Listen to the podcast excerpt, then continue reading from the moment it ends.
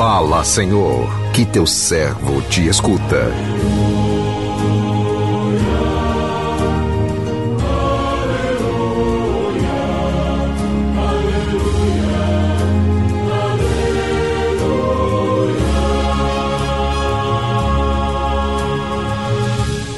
O Senhor esteja convosco, Ele está no meio de nós. Proclamação do Evangelho de Jesus Cristo, segundo João.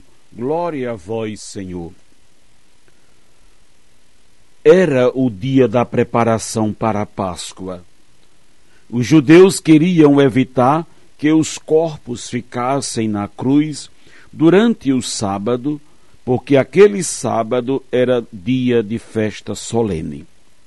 Então pediram a Pilatos que mandasse quebrar as pernas aos crucificados e os tirasse da cruz. Os soldados foram e quebraram as pernas de um e depois do outro, que foram crucificados com Jesus. Ao se aproximarem de Jesus e vendo que já estava morto, não lhe quebraram as pernas. Mas um soldado abriu-lhe o lado com uma lança e logo saiu sangue e água. Aquele que viu dá testemunho. Seu testemunho é verdadeiro.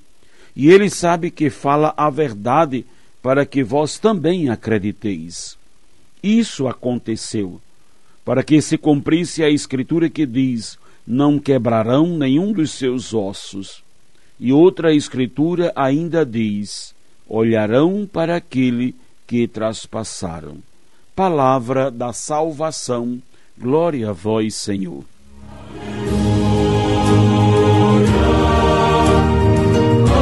Aleluia, aleluia, aleluia.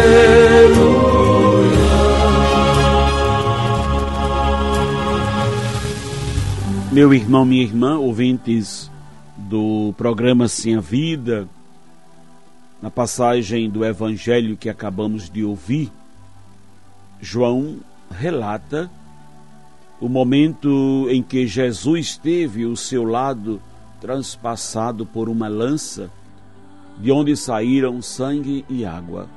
Sangue e água que saíram pelo corte que a lança causou tem um significado enorme para as nossas vidas. Pois do lado de Cristo, dormindo na cruz, que nasceu o admirável sacramento de toda a igreja. Da mesma forma que Eva foi formada do lado de Adão adormecido, assim podemos dizer a igreja nasceu do coração traspassado de Cristo morto na cruz. Esta água e este sangue são símbolos do batismo e da Eucaristia. Foi a partir desses dois sacramentos que nasceu a Igreja, pelo banho da regeneração, pela renovação do Espírito Santo, isto é, pelo batismo e pela Eucaristia, que brotaram do lado de Cristo. Pois Cristo formou a Igreja de seu lado traspassado, assim como do lado de Adão foi formada Eva, sua esposa. É o sangue da redenção, é a água da salvação. O sangue é sinal de vida, a vida de Jesus que se entregou por nós. A água é sinal do Espírito Santo que recebemos no nosso batismo. É a própria vida de Jesus que agora, como em uma nova criação, se derrama sobre nós. O batismo e a Eucaristia são sacramentos que nos fazem participar da vida de Jesus. Celebremos com todo o amor do nosso coração a solenidade do Sagrado Coração de Jesus. Esse coração que tanto nos ama, esse coração que se compadece de todos nós. A Igreja nos dá a graça, depois da solenidade de Pentecostes, de nos voltarmos para o coração de Jesus. E que bênção! Porque é no coração que tudo se guarda, é no coração que tudo se vive, o coração é a sede né, das nossas emoções, dos nossos sentimentos, dos nossos afetos. Precisamos cuidar do nosso coração.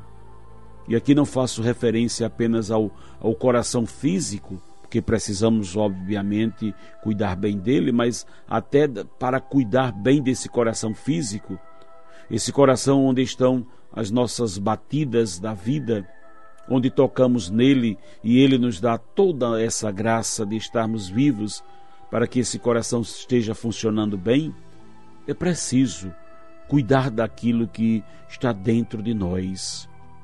O nosso referencial é o coração de Jesus. Porque o coração de Jesus é o coração moldado no coração do Pai.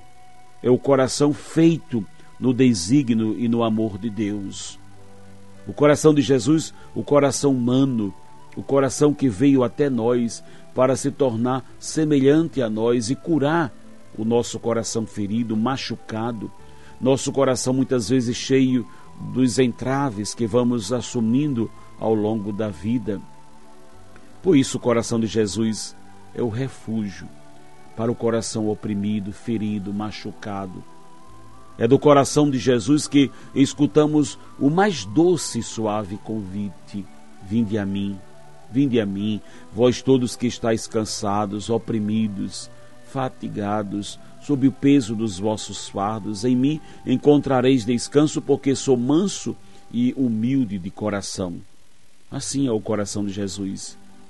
E por isso, no coração dele, encontramos refúgio, descanso, cura, libertação, restauração, porque Jesus passou pelas fadigas humanas, pelas contrariedades da vida terrena, porque ele encontrou muitas oposições neste mundo, mas não deixou o seu coração ser elevado pelos sentimentos negativos desta vida. Ele não entregou o seu coração ao ressentimento, à mágoa, ao ódio, à vingança.